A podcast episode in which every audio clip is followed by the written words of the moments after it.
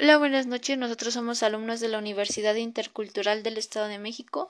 Somos el equipo número 3 y nuestro equipo está integrado por Carla Michelle Domínguez Ortega, Javier Domínguez Benítez, Mitzi Fernanda Domínguez Méndez y Abril Jarvia II.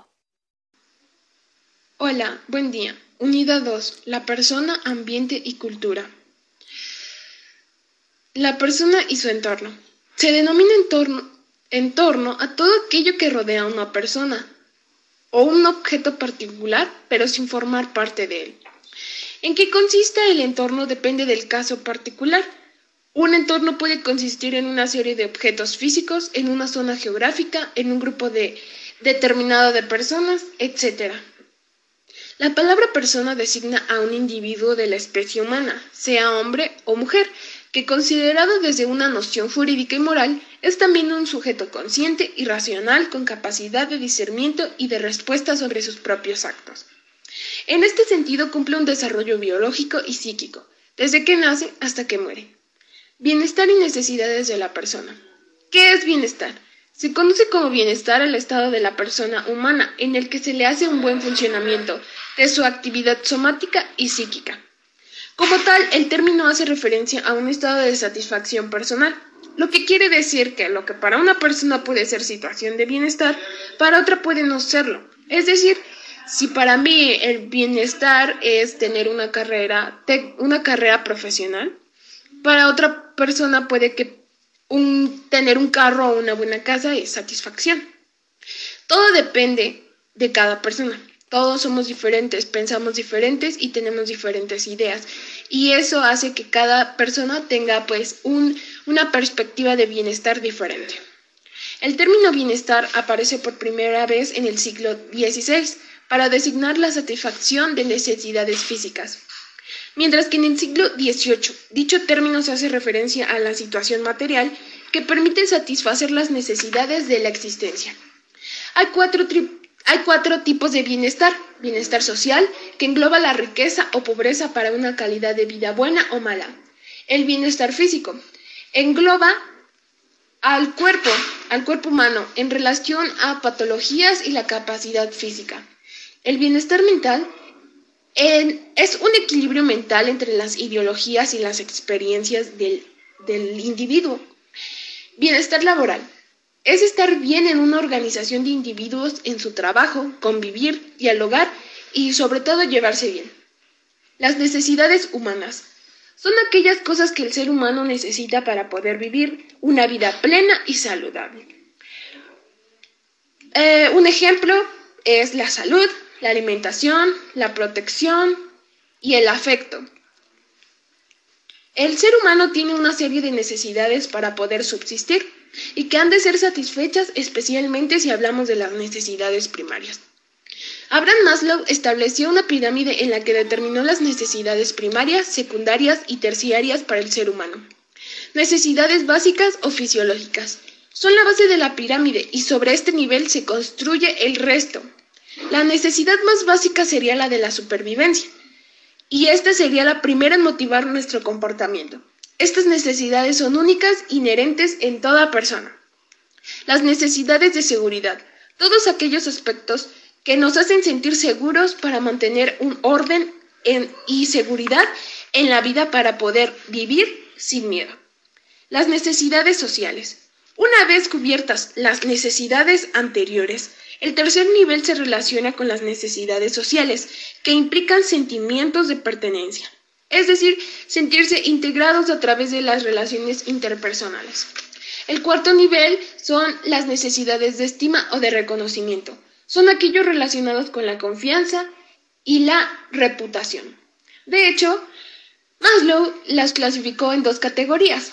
El autoestima, que es la independencia, confianza en uno mismo, la dignidad, el logro, etc. La reputación o respeto, que produce el autoestima o la dignidad. Las necesidades de autorrealización se trata del nivel más alto y únicamente puede ser satisfecho una sola vez. Todas las demás han sido alcanzadas. La persona busca desarrollar todo su potencial para lograr su éxito mayor. Relación enfermera personal. ¿Cuál es su relación? Es una pregunta que muchos nos hacemos. La enfermera y el paciente se relacionan como seres humanos y este último deposita su confianza y su fe en aquel. Para ello cuenta con los conocimientos y el adiestramiento necesario. Ser cercanos con el paciente y dar confianza. Hacer contacto visual con el paciente, ser consciente de su lenguaje corporal y del significado subconsciente del mismo, siempre que sea posible tranquilizar al paciente a través del poder del tacto. La relación se entiende como el encuentro terapéutico entre enfermera-paciente, guiado, guiado, hacia un objetivo común, que es la vivencia de experiencias de salud. En esta relación hay elementos que pueden modificarla, cambiarla, afectarla o potenciarla. Los pacientes valen lo mismo, ya que todos somos humanos. Siempre hay que tratar al paciente como nos gustaría que nos trataran a nosotros o a nuestros familiares. Medio ambiente de la persona, su entorno y su cultura. La relación entre las tendencias culturales como sistemas de creencias, valores compartidos, actitudes podrían dar cuenta de los comportamientos y estrategias que los individuos mantienen en la interacción con el medio ambiente. Metaparadigma de enfermería entraría aquí. La persona se relaciona con el medio ambiente, entorno interno y externo que afecta al cliente, incluye todas las condiciones positivas o negativas que afectan al paciente. La enfermera se refiere a los atributos, características y acciones que como profesional de la salud brindan como atención y cuidados en nombre del paciente, y la persona es el destinatario de la atención de enfermería y pueden incluir individuos, pacientes, grupos, familias y comunidades. Teorías de la cultura, etcentrismo. Es la tendencia a suponer que la cultura y la forma de vida propias representan la norma o son superiores a todas las demás. Relativismo cultural es la actitud o punto de vista por el que se analiza el mundo de acuerdo con los parámetros propios de cada cultura. El evolucionismo cultural es la transformación a lo largo del tiempo de elementos culturales de una sociedad. Y por último, el difusionismo es el proceso mediante el cual un aspecto cultural se extiende de un grupo a otro o de una sociedad a otra. Conceptos de la cultura. El concepto de la cultura proviene del campo de la antropología. La cultura es la base de la investigación y las teorías antropológicas. La mayoría de las personas cuando escuchan cultura piensan en términos como lenguaje, prácticas alimenticias, vestimenta, religión, roles, entre otras. La cultura también es un sistema de símbolos que son compartidos, aprendidos y transmitidos a través de las generaciones en un grupo social.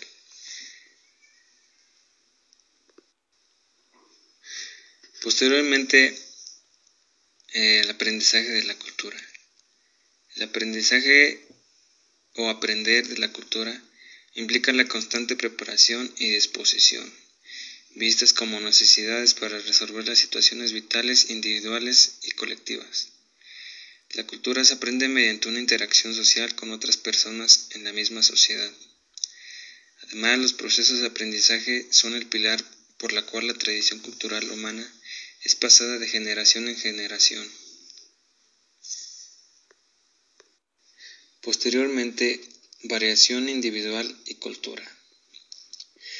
Variaciones en los índices de rendimiento individual. Se considera que las razones del fracaso escolar presentan características comunes en relación con el desarrollo intelectual. Las variaciones culturales son las diferencias que existen entre un aspecto de una cultura como lengua, costumbres, tradiciones, creencias o formas de pensar. Finalmente, conformación de cultura de tiempo y espacio. Espacio y tiempo son conceptos ambiguos, empleos y cruciales para el estudio de la cultura y la sociedad. Hacen posible el establecimiento de fronteras, fases, escenarios, identidades rítmicas de la vida de la gente y de los grupos que constituyen en estabilidad y estructura. Permiten pensar en el cambio de la continuidad. El tiempo y el espacio implican también intereses en conflictos, las configuraciones culturales del tiempo y el espacio son instrumentos de control. Interculturalidad. La interculturalidad se refiere a la interacción entre culturas de una forma respetuosa, horizontal y sinérgica. Esto quiere decir que hay una relación entre diversas sociedades donde se intercambian conocimientos, formas de expresión, valores, tradiciones, entre otros aspectos que conforman a una sociedad. La interculturalidad se sustenta en cuatro principios básicos. Uno, reconocimiento de la diversidad. Dos, respeto a las diferencias. Tres, relaciones equitativas. Cuatro, enriquecimiento mutuo. Proceso intercultural. El proceso intercultural se basa en cuatro aspectos. Uno, respeto. Es un trato de dignidad. Esto quiere decir que debemos desarrollar una escucha respetuosa y libre, libre expresión, aceptando y comprendiendo creencias, edades, identidad, etnicidad de las personas. 2. Diálogo horizontal. Interacciones con igualdad de oportunidades. 3. Comprensión mutua, entendimiento del otro. Esto quiere decir que tenemos que ser empáticos, o sea, comprender y apoyar a una sociedad o a una persona en específico. 4. Sinergia es un proceso por el cual se obtienen resultados que son difíciles de obtener desde una sola perspectiva y de forma independiente. Cosmovisión y comparación de las cosmovisiones. La cosmovisión es la visión de sí mismo, del mundo, el universo, de la ubicación del ser humano.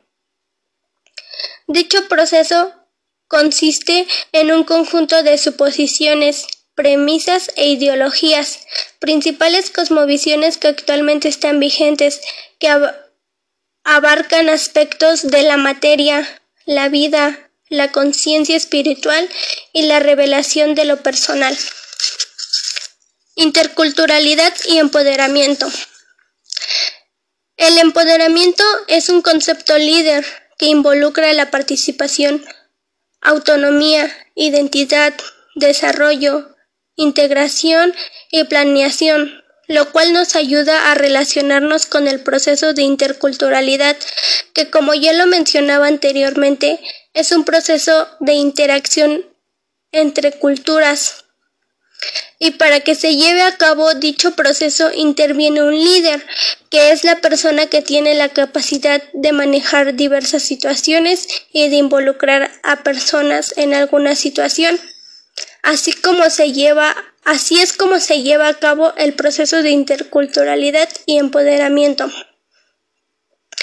Interculturalidad en relación personal de salud persona.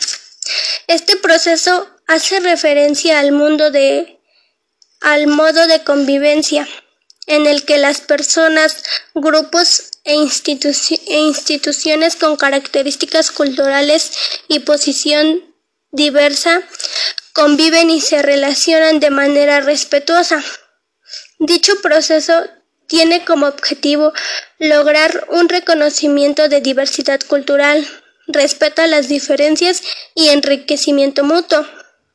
Aunque debemos de tener en cuenta que este proceso es muy difícil de lograr en el aspecto de la salud, ya que como sabemos, el servicio de la salud es muy cuestionado, ya que algunas personas piensan que no se realiza bien dicho proceso, ya que hay falta de sensibilidad, escucha y respeto en el trato que reciben los pacientes, lo cual con el paso del tiempo causa abandono del servicio de salud y pérdida de confianza. Interculturalidad género y derechos humanos. Este proceso tiene como objetivo mejorar y fomentar las estrategias de salud, o sea, busca que se respeten los derechos de las personas sin importar su género, edad, orientación sexual, entre otros aspectos para que así todas las personas puedan gozar de una buena calidad de vida en donde satisfacen derechos básicos como lo es la salud y la protección. Esperemos que este podcast sea de su agrado y muchas gracias por su atención.